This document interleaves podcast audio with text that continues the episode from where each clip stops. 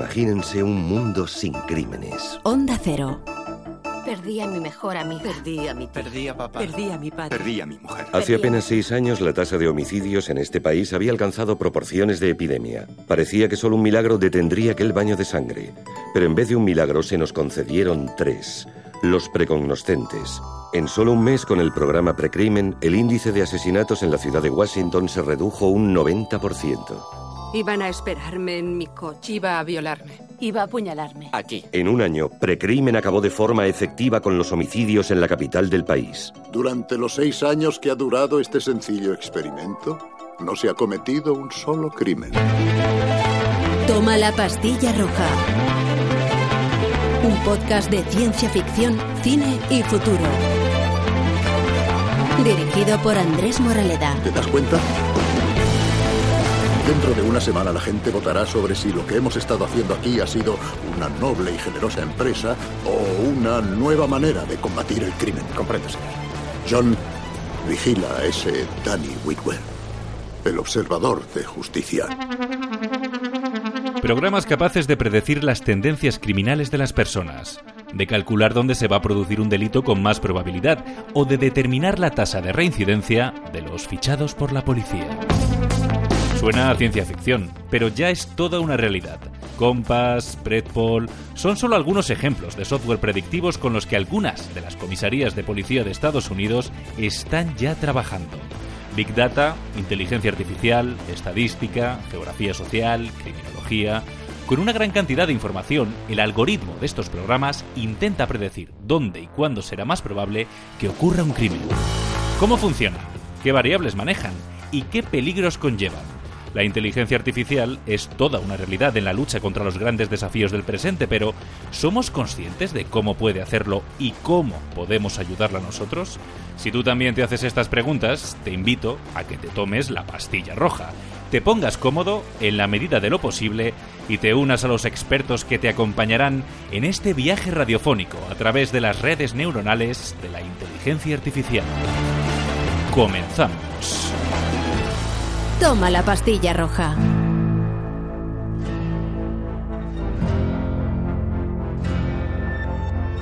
Me llamo Andrea G. Rodríguez y soy analista de geopolítica en el orden mundial y miembro del Observatorio del Impacto Social y Ético de la Inteligencia Artificial, Odisea, aquí en España, y del Foro Europeo de Ciberseguridad. Además de eso, para los que os interese un poco el tema de, cómo están avanzando las tecnologías y cómo están, bueno, pues siendo parte de nuestra vida diaria, tengo un podcast llamado Ciberpolítica para la Era Digital en Aureo App. No tenemos ni idea de los usos de la inteligencia artificial porque están cada día más integrados en nuestro día a día. Me parece muy curiosa la relación con el mundo de la seguridad y de bueno del, del derecho y, y, de la seguridad ciudadana porque es cierto que no nos damos cuenta pero la inteligencia artificial ya está participando. Es el caso de, bueno pues en la seguridad quizás lo más fácil porque la inteligencia artificial más que la inteligencia artificial el big data te ayuda a analizar gran volumen de datos en, en tiempo récord y puede ser algo pues eh, muy beneficioso en campos como la inteligencia, ¿no? Pero ya en la seguridad ciudadana se está utilizando en comisarías de policía, en, tribunales, para intentar eh, hacer más eficientes procesos como la tasa de reincidencia de los presos o, por ejemplo, para ver quién va a cometer el siguiente crimen, ¿no? Un poco Minority Report.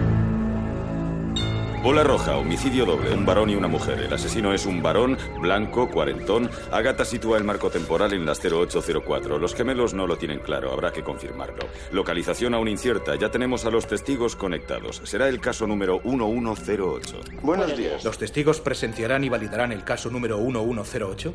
Afirmativo, yo lo validaré. Vayan por él. Preparados. Hora del crimen 0804. Quedan 24 minutos y 13 segundos. Es una bola roja.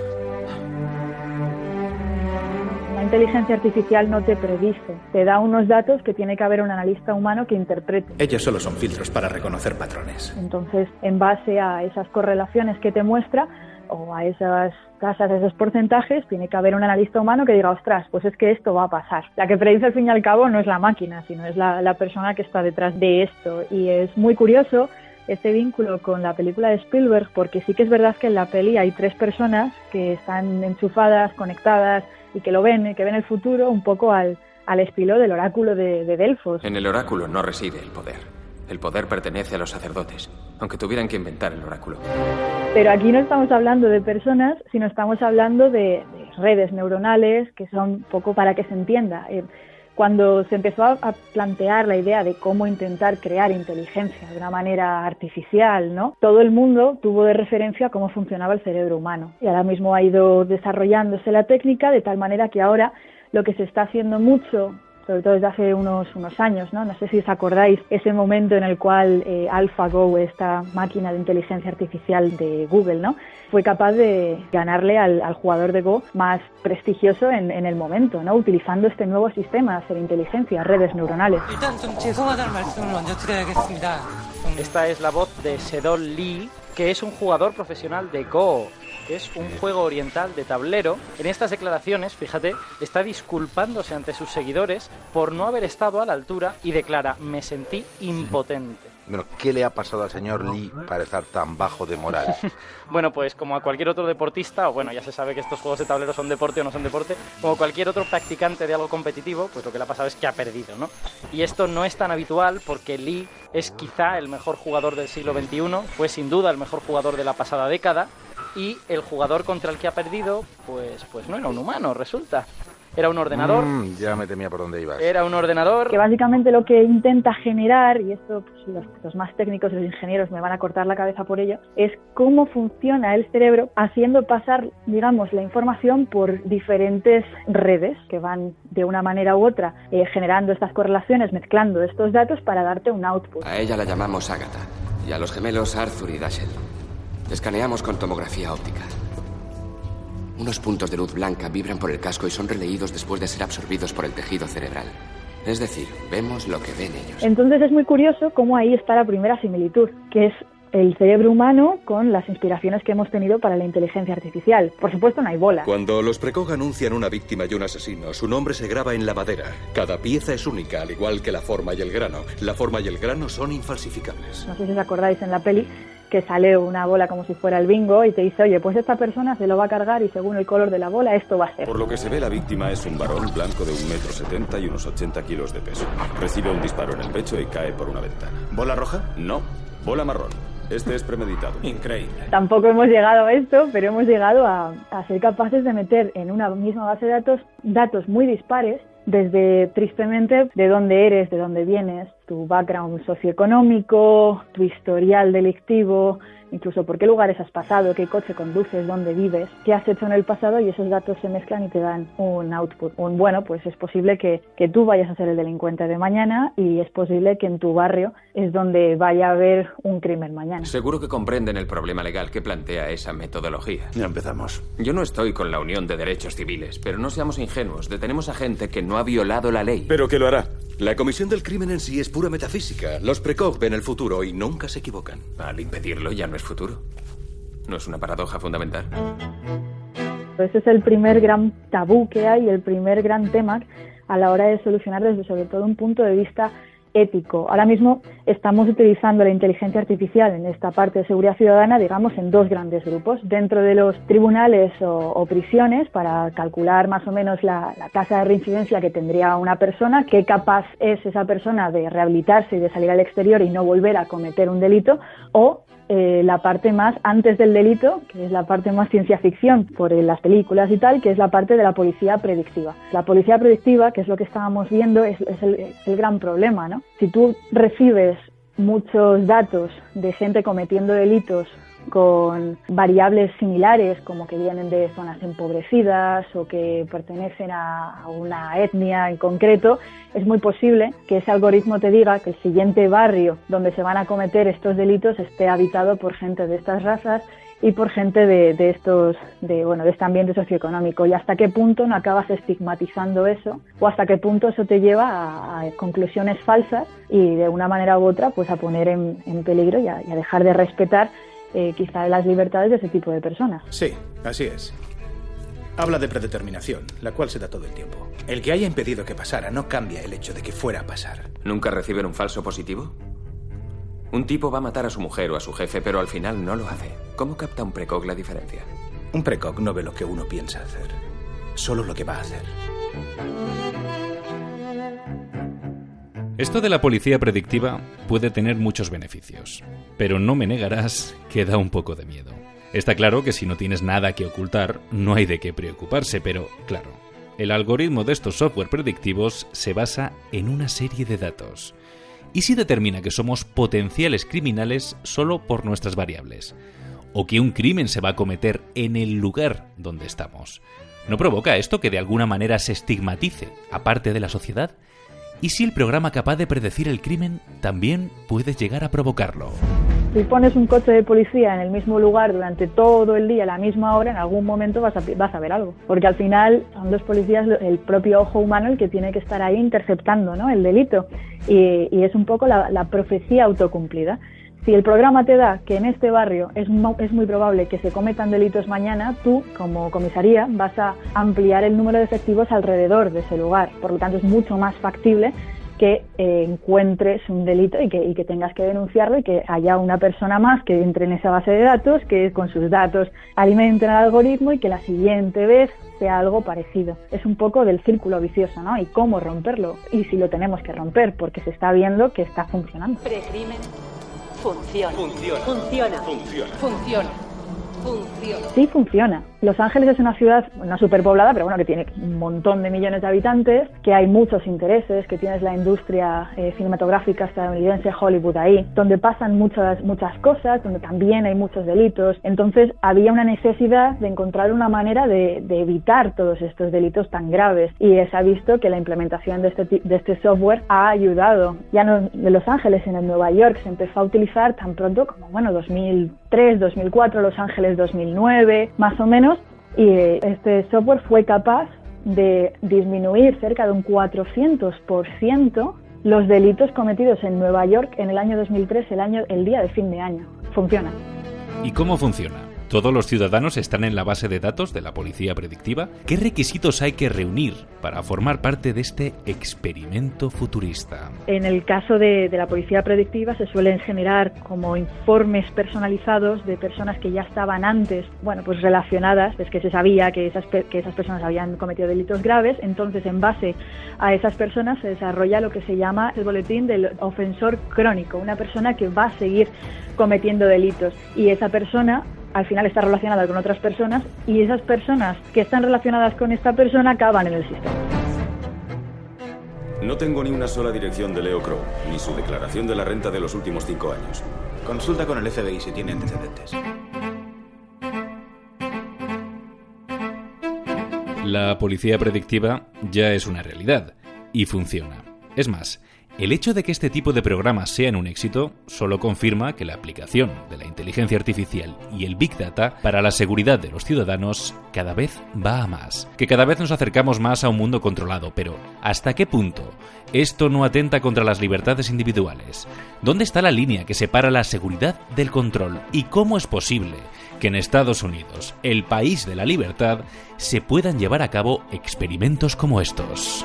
Pero es que en Estados Unidos desde el 11S las libertades individuales, muchas de ellas, han sido de una manera u otra minadas por intentar maximizar la seguridad. Es el dilema de siempre, ¿no? ¿Preferimos estar más seguros pero tener menos libertades o preferimos tener mucha libertad pero que al fin y al cabo, bueno, pues que esté la amenaza terrorista en nuestro territorio, que pase esto, que pase lo otro? Es una manera que los estadounidenses desde, desde el 2001 sobre todo han interiorizado para sí y al fin y al cabo no afecta a todo el mundo, ¿no? Es, es la mentalidad que tenemos siempre, incluso aquí en España cuando hablamos de protección de datos. Bueno, yo no tengo nada que esconder, a mí me da igual. Y si esto va a hacer que yo voy a estar más seguro, bienvenido sea. A ver, la guerra que estamos librando va a requerir recursos y potestades que la interpretación de la ley nos impide. El vicepresidente cree que el deber del comandante en jefe es proteger la nación y que ninguna obligación con el Congreso ni los tratados desbanca a ese deber. ¿Qué le parece la idea? Estoy de acuerdo. La primera opinión jurídica de John Chu permitió al gobierno de Estados Unidos vigilar las llamadas, los mensajes telefónicos o el correo electrónico de cualquier ciudadano sin una orden judicial. Fue un salto legal gigantesco, con una base jurídica cuando menos dudosa. Vale, sí. Quizás en Estados Unidos ciertos mecanismos de control se han puesto en marcha de aquella manera, pero ¿y si nos dieran la opción de elegir? ¿Y si nos dijeran que necesitan nuestros datos de ubicación para hacer una serie de estudios sociales que pueden mejorar la movilidad e incluso los niveles de contaminación? ¿Los daríamos libremente? El INE quiere saber cómo nos movemos y durante ocho días va a pedir a las compañías telefónicas que le faciliten los datos de posicionamiento de nuestros móviles. El objetivo es determinar qué infraestructuras necesita cada zona, autobuses, hospitales. Pero ¿qué pasa con nuestra privacidad? Pero luego no nos olvidemos que aunque nos quejáramos muchísimo al, al INE que no queremos nuestros datos, anda que no se los damos a Google para que nos diga el restaurante más cercano. Como con todo, esto es una cuestión de educación y de transparencia. Si comprendemos que la inteligencia artificial y el Big Data pueden ser beneficiosos para la sociedad con según qué aplicaciones, no seremos tan reticentes a ofrecer nuestros datos. Pero también necesitamos confiar en el que recibe esa información. ¿Qué va a hacer con ella? ¿Durante cuánto tiempo? ¿Y para qué? Y también necesitamos saber que va a servir para algo. ¿Estamos preparados para usar la inteligencia artificial para resolver grandes problemas? Sí, estamos preparados. Tenemos empresas eh, muy avanzadas en, en, este, en este sentido. Tenemos eh, unos científicos de datos maravillosos y lo que quizá no estamos tan preparados es a nivel social, ¿no? Para tenerlas que utilizar, pero es que en el fondo ya están pasando. Las cárceles en Cataluña se está ahora mismo eh, utilizando un software llamado Riscanvi que lo que hace es intentar ver el riesgo que tiene una persona de volver a cometer un delito en cuanto salga de prisión. Este mismo software, en vez de llamarse Riscanvi, se llama Oasis y funciona en Reino Unido. Otro igual, con más o menos la misma funciones, funciona en Francia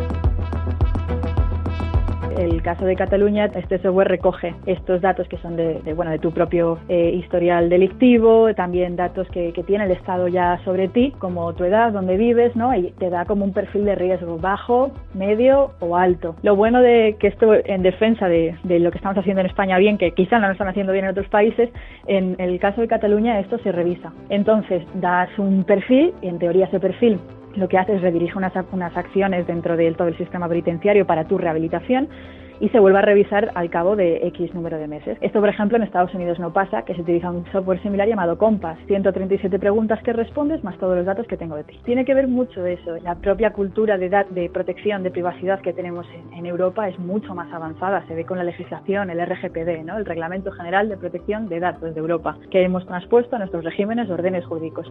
Eso es, es algo impensable a nivel nacional en Estados Unidos. Ha intentado hacer algo en California, pero ya. Entonces, si aquí utilizáramos aplicaciones como la que se han utilizado en China para lo del coronavirus, siempre tendría que, yo creo, que tener estos garantes. En primer lugar, que fuera libre la participación y que todos entendiéramos que necesitamos hacerlo en masa. En segundo lugar, que nuestros datos van a ser anónimos y que no se van a utilizar para fines comerciales. Y en tercer lugar, que esos datos o se borren al final del proceso para que así pues, las personas podamos tener la garantía de que han sido recogidos por esto en esta franja de emergencia o que se queden para usos de, de, estudios. ¿Está sucediendo? Sí, pero es que además lo que no nos damos cuenta es que podemos dar muchísimos datos sin tener que consentir. Todos tenemos redes sociales, todos eh, subimos fotos, todos eh, contamos lo que nos preocupa y estos son datos que están ahí en abiertos, son los que se llaman de, de open source, todo el mundo puede acceder a ellos porque tú ya los has dado. La gente entró en FaceMash sin estampida, ¿no? Sí. Pero no para ver fotos de tías buenas. En Internet encuentras miles de fotos de tías buenas. Sí. Fue porque vieron fotos de chicas que conocían. Porque quieren saber cosas de sus amigos. Y si construimos una web de amigos, fotos, perfiles, cualquier cosa que se pueda visitar, explorar, quizá de alguien que has conocido en una fiesta, pero no hablo de una página de citas, me refiero a coger toda la experiencia social de la universidad y, y ponerla en la red. No había que hackear nada, la gente iba a subir sus propias fotos, su propia información y además tendrían la capacidad de invitar o no invitar a unirse a sus amigos. Verán, en un mundo en el que la estructura social lo era todo, uf, aquello era un lujo. Recuerda, si no pagas por el producto, es que tú eres el producto. A medida que el mundo se vuelve más y más confuso, tendemos a centrarnos únicamente en lo que tenemos justo delante ignorando las fuerzas arrolladoras que en realidad cambian y definen nuestras vidas.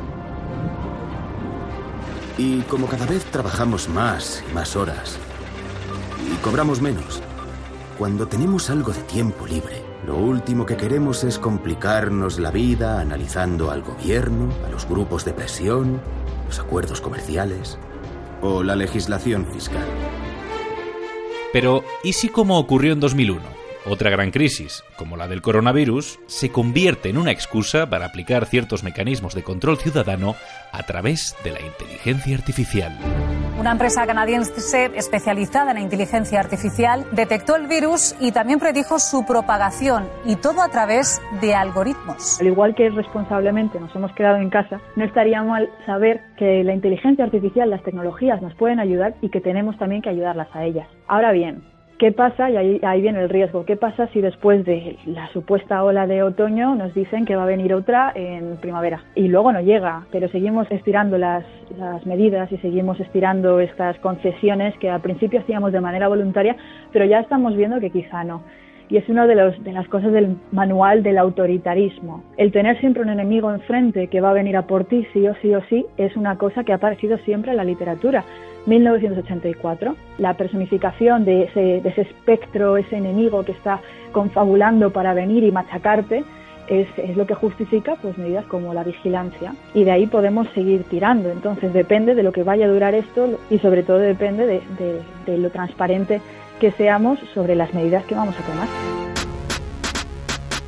Y ahora, los créditos. La mirada de la nación está sobre nosotros y sabemos que ya nadie escucha a los de mi generación, pero la gente confía en ti y saben que cuando hablas de tu fe absoluta en precrimen, se trata de una fe nacida del dolor y no de la política. El cielo despertó. Legislar en caliente. Es una frase manida de la jerga judicial que llevamos escuchando muchos años. No se debe legislar en caliente, dicen unos u otros, según les convenga ideológicamente, pero hay ocasiones que pueden ser una oportunidad para introducir ciertos cambios que puedan mejorar el funcionamiento de una sociedad. Quizás lo de legislar en caliente no es tanto por la oportunidad de hacerlo, sino por cómo hacerlo con proporcionalidad y contando con todos. ¿Por qué no se ahorra todo este sermón y me dice qué está buscando? Fallos. No ha habido un crimen en seis años. El sistema no tiene defectos. Es perfecto. perfecto. Estoy de acuerdo. Si hay un fallo, es humano. Siempre lo es. Toda la razón ya se convirtió. Policía predictiva. Localización ciudadana para momentos de crisis. La realidad va pillando la ficción a pasos de gigante. Lleva ocurriendo hace mucho tiempo, ¿eh? Desde Julio Verne.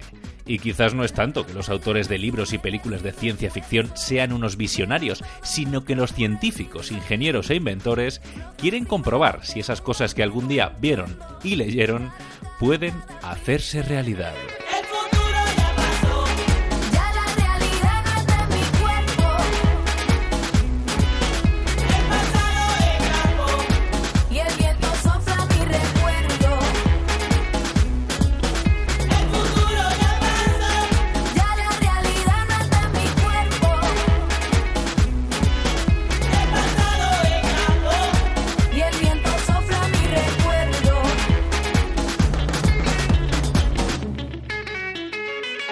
Hasta aquí ha llegado este episodio de Toma la pastilla roja. Una máquina que siempre está conmigo. No sé si predijiste dónde íbamos a acabar. A veces ni nosotros lo sabemos. En realidad, vamos a donde nos lleven expertos como Andrea G. Rodríguez, que nos ha acompañado en este viaje por la inteligencia artificial y sus infinitas posibilidades. Si te has quedado con ganas de más, estamos en la web de Onda Cero o en tu aplicación de podcast favorita. Allí te espero en el próximo episodio. Hasta entonces, mantente conectado e inocente.